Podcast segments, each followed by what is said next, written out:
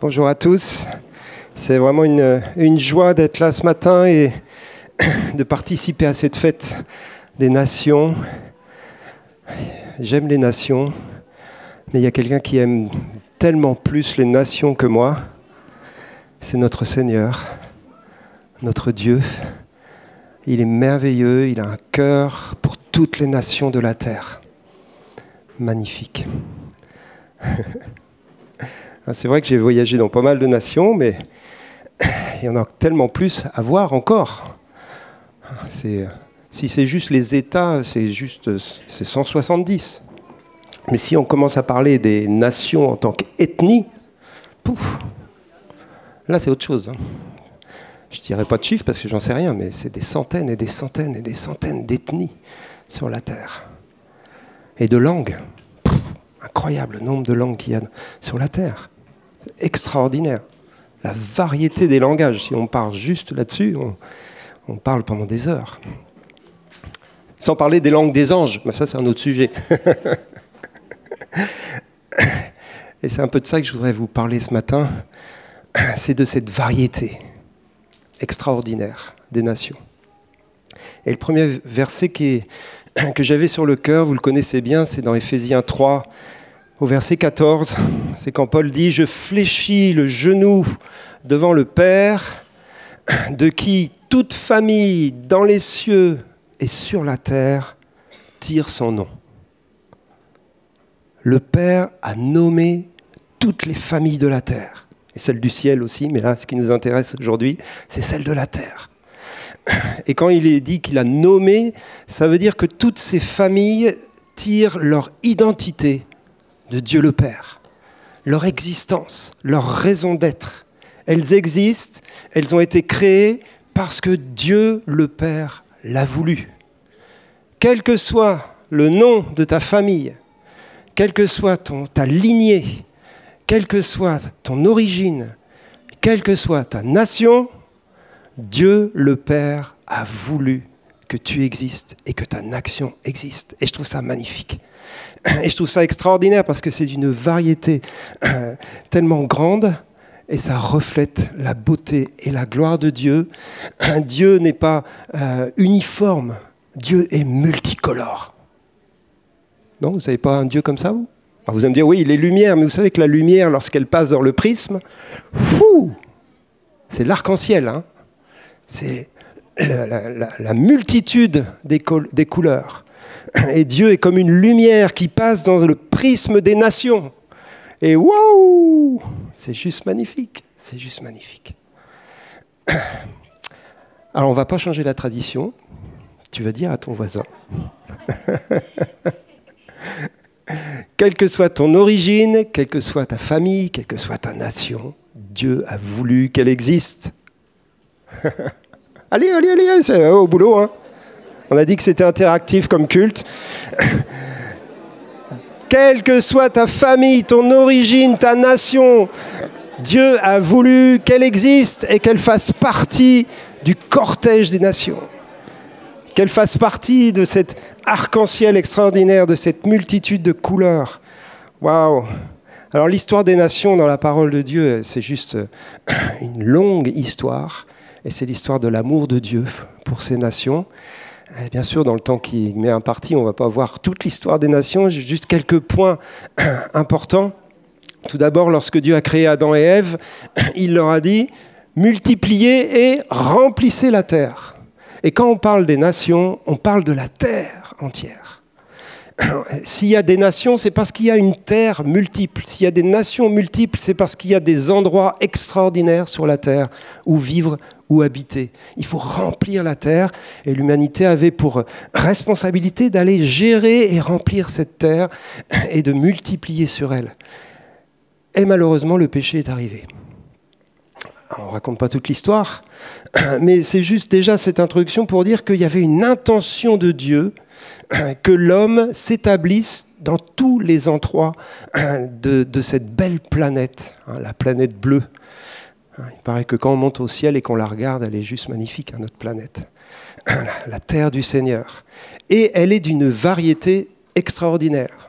Et du coup, les hommes, ils ont rempli la terre. Et puis, il y en a certains qui sont arrivés dans le Sahara et ils sont établis dans le Sahara. Il y en a d'autres qui sont arrivés dans le Groenland et ils sont établis dans le Groenland. Je ne sais pas pourquoi ils ont choisi cet endroit-là. Moi, j'aurais jamais été, mais bon, chacun son truc. Et c'est juste incroyable. Parce que c'est évident que quand tu vis au Sahara, tu vas pas vivre de la même manière que quand tu vis au Groenland. Hein tu vas pas t'habiller de la même manière. Tu vas pas construire des maisons de la même manière. Alors c'est très schématique, mais quand même. Hein. entre les maisons du Sahara, hein, des toiles de tente bien sombres, et les igloos du Groenland, il y a des différences extraordinaires. Et les nations, ça c'est un résumé, euh, c'est pour les enfants, enfin moi je fais un truc pour les enfants, les nations reflètent la variété géographique de cette terre. Parce que les nations, les cultures, c'est aussi le fruit de la géographie de là où on se trouve. Et c'est évident que tout cela nous parle d'une multitude hein, de variétés et de nations. Dans le Genèse 11, on ne va pas lire les versets, il y a euh, tous les descendants de Noé et des trois fils de Noé. Vous vous rappelez, après le déluge, hop. Et toute cette liste des, des descendants de Noé, il y a 70 noms. Et 70 noms, c'est un chiffre symbolique. C'est le chiffre symbolique des nations. D'ailleurs, à la fête des tabernacles, euh, dans la tradition hein, juive, on offrait 70 taureaux en faveur des nations. Donc les nations de la terre sont sur le cœur de Dieu, sur le cœur d'Israël depuis le début. Et ces 70 nations qui sont euh, nommées, enfin ces 70 noms qui sont nommés euh, dans les descendants de, Noé, eh bien, c'était, il nous est dit que ce sont ceux qui ont rempli la terre. Ce sont ceux qui ont donné naissance aux nations de la terre. Mais juste après, il y a un autre chapitre, chapitre 11. Avant, je vous ai dit 10 ou 11, enfin bref. Il y a une histoire incroyable, une histoire en fin de compte qui nous parle du péché des nations. C'est l'histoire de la tour de Babel. Il faut rappeler, tous les hommes, au lieu de s'éparpiller partout, ils se sont dit, oh là là, on ne va pas se séparer, parce que si on se sépare, on va devenir faible. Et euh, en fin de compte, on ne va pas obéir au projet de Dieu de remplir la terre, on va rester tous ensemble au même endroit. Et on va se serrer les coudes, on va être unis, on va se faire un nom, un nom qui s'élève jusqu'aux cieux. Et puis pour élever leur nom, le nom de l'humanité unie jusqu'aux cieux, ils ont construit une tour, la tour de Babel. Ils étaient complètement à côté du projet de Dieu qu'elle était une variété, une multiplicité de nations qui remplit toute la terre. Non, ils sont restés au même endroit et ils ont commencé l'idolâtrie. Non pas des faux dieux, même s'il y avait des faux dieux qui étaient adorés, mais l'idolâtrie de l'homme pour l'homme. Alors que l'homme ne peut pas s'adorer lui-même. L'homme a été créé pour adorer Dieu. Et pour pouvoir adorer Dieu, il y a plein de choses, bien sûr, sur l'adoration. Mais une des clés de l'adoration, c'est la multiplicité des nations qui reflètent la gloire de Dieu sur la terre, partout où elles se trouvent, et qui lui rendent gloire pour tout ce qu'elles ont reçu de lui et pour tout, ce, qu'elles ont, tout ce, ce dont elles sont porteurs dans leur identité, dans leur culture. Donc vous vous rappelez l'histoire de Babel, Dieu a confondu leur langage, on ne va pas les laisser continuer cette histoire-là. en fin de compte, c'est les prémices de l'esprit antéchrist, hein, Babylone. On va réunir toutes les nations autour d'une adoration de l'homme contre Dieu.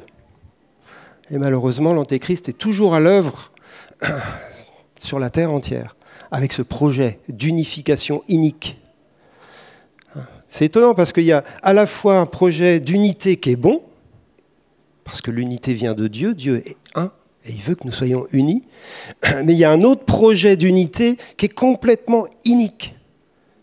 C'est cette unité antéchrist, dans un but de rébellion contre Dieu.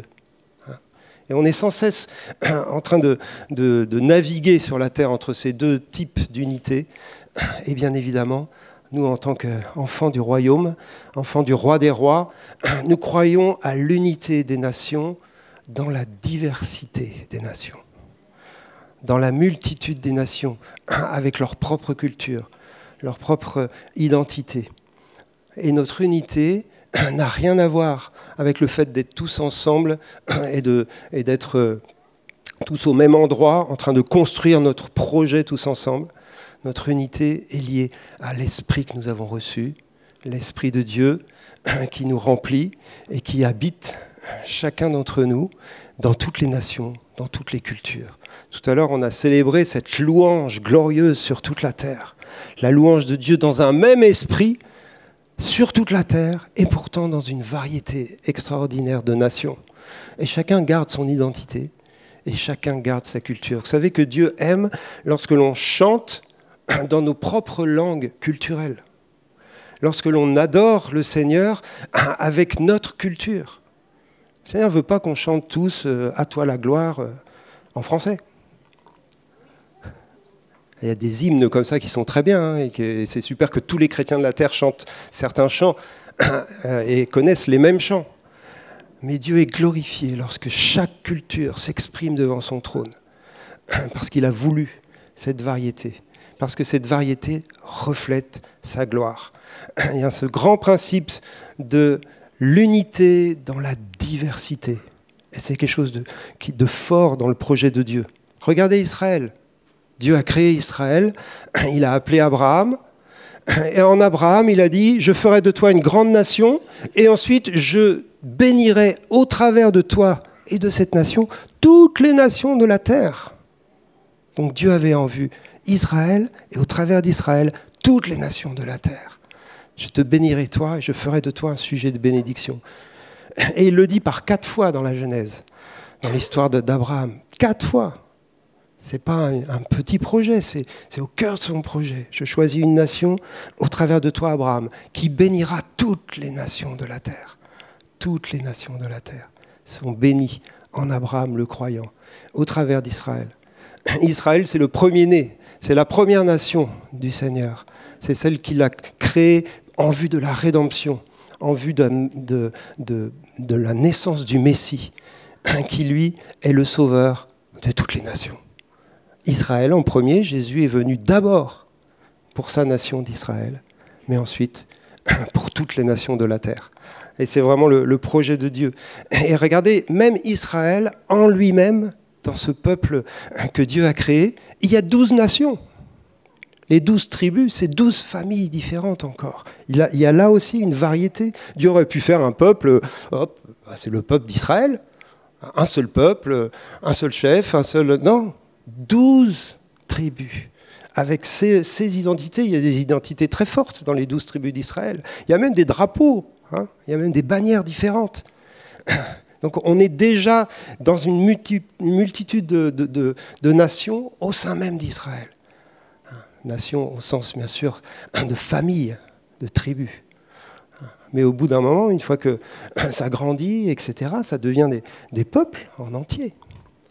Il y a même les tribus euh, dispersées, il y a les tribus perdues. C'est compliqué les tribus d'Israël quand on commence à étudier ça. Mais c'est une multitude. C'est quelque chose de multiple, parce que Dieu n'est pas dans l'unité, l'uniformité. Dieu est dans quelque chose de divers et de complémentaire. Ce qui est beau dans la, de beau dans la diversité, c'est que eh bien, la diversité amène le besoin les uns des autres la diversité amène le besoin de collaborer ensemble, le besoin de se compléter. Parce que si on revient à toutes les nations de la Terre, toutes les nations de la Terre se sont établies dans des lieux géographiques divers et variés, avec des richesses magnifiques, mais différentes. Tu n'as pas les mêmes richesses lorsque tu habites euh, en Russie que lorsque tu habites au Brésil. C'est des, richesses différentes, les richesses de la terre, les richesses agricoles, les richesses minières, etc. Et Dieu a fait toutes ces richesses différentes pour que les nations se rencontrent. Et derrière ça, il y a tout le principe de l'économie. L'économie de Dieu, l'économie est voulue par Dieu. C'est une complémentarité, un échange de richesses parce que j'ai des choses que tu n'as pas et tu as des choses que je n'ai pas. Donc j'ai besoin de toi et tu as besoin de moi. Et du coup, on est fait pour se rencontrer. Et vous savez que les, les, nations, elles sont limitées dans, leur, dans leurs frontières. Il y a même un, verset qui dit que c'est Dieu qui a donné les bornes des nations, hein, dans Acte 17. Il a limité les peuples dans leurs frontières. Et pourtant, si chacun est dans sa frontière, c'est pas pour vivre tout seul, enfermé dans sa frontière. Non, le projet de Dieu, c'est que chaque nation soit euh, ouverte et collabore et fasse de, du, commerce avec les autres, fasse de l'échange, l'échange culturel, l'échange économique, tout ça fait partie de la gloire de Dieu. Ouais, il y a tellement de choses à dire sur les nations, je pourrais parler des heures sur ce sujet. Mais malheureusement, on est dans une guerre spirituelle pour les nations et pour le projet de Dieu pour chaque nation. Chaque nation bataille avec les puissances de ténèbres qui veulent dévier les nations du projet initial de Dieu. Ces puissances de ténèbres veulent euh, euh, détourner l'héritage des nations, détourner la destinée des nations. Chaque nation a une destinée voulue par Dieu. Chaque nation a reçu des dons, des talents, des qualités exceptionnelles. Et l'ennemi veut tordre ces qualités, ces dons et ces talents pour que les nations, au lieu de partager ce qu'elles ont reçu, elles soient tournées sur elles-mêmes et elles soient euh, corrompues dans leur culture. Donc du coup, on est dans un combat spirituel lorsqu'on parle des nations. On est dans un grand combat spirituel. Parce qu'il y a un dessein de ténèbres pour les nations et on le voit malheureusement se réaliser euh, de plus en plus autour de nous, qui est un dessin de destruction. Hein. C'est un dessin malheureusement de, corruption profonde. C'est un dessin pour euh, tuer l'identité des nations, pour que les nations se fassent la guerre les unes contre les autres. on a vu ça pendant tous les siècles, et ça revient fortement encore aujourd'hui. Et tout cela, c'est le dessin de l'ennemi, je ne veux pas euh, alourdir en parlant de ça, mais c'est juste pour qu'on prenne conscience qu'on est dans ce combat spirituel. Et c'est pour ça que l'Église dans les nations a un rôle d'intercesseur, de prier, d'être sur la brèche en faveur de nos pays, en faveur de chacune de nos nations, mais également des nations qui nous entourent et des nations de la terre. On est dans une guerre spirituelle. Mais celui qui va vaincre, c'est le Seigneur. Celui qui a un projet extraordinaire, un dessein pour les nations, il va l'accomplir il va aller jusqu'au bout. Et pour conclure, on va lire ce magnifique texte d'Ésaïe 25.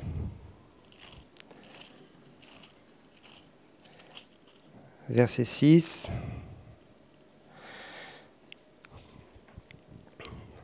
L'Éternel des armées prépare à tous les peuples sur cette montagne un festin de mets succulents, un festin de vin vieux, de mets succulents pleins de moelle, de vin vieux clarifié. Et sur cette montagne, il anéantit le voile qui est sur tous les peuples, la couverture qui couvre toutes les nations. Il engloutit la mort pour toujours. Le Seigneur, l'Éternel, essuie les larmes de tous les visages. Il fait disparaître de toute la terre l'opprobre de son peuple, car l'Éternel a parlé. Waouh, c'est juste magnifique. Et ça nous parle de ce dessein bienveillant, un dessin de guérison. Vous vous rappelez dans l'Apocalypse, hein, il y a sur le bord du fleuve de vie des arbres dont les feuilles servent à la guérison des nations. Le projet de Dieu, c'est d'essuyer toute larme de nos yeux, mais pour chaque peuple, pour chaque nation qui a été brisée dans son identité, qui a été euh, dominée par la puissance des ténèbres, il y aura un jour de libération, il y, aura un, il y aura un jour de guérison, il y aura un jour de restauration, de réconciliation. Et ça se passera où? À la table du Seigneur. Une table extraordinaire, un lieu de communion, un lieu de nourriture. Cette nourriture servira à la guérison cette nourriture servira à, l'unité. Va prendre la Sainte Seine tout à l'heure, et là on y est, quoi. On y est, la Sainte Seine. Guérison, libération, restauration de l'identité, pardon, réconciliation. Tout ça dans la Sainte Seine. Tout ça dans le repas de la table du Seigneur pour toutes les nations de la terre. Et c'est vers cela que l'on va. Et c'est vers cela que nous allons tous ensemble main dans la main, de différentes nations, de différents pays, de différentes cultures, de différentes langues. Et c'est la beauté du Seigneur, et c'est la beauté de son Église. Que Dieu vous bénisse. Je laisse la parole à ceux qui vont nous emmener plus loin dans ce temps de, de partage. Merci Nicolas.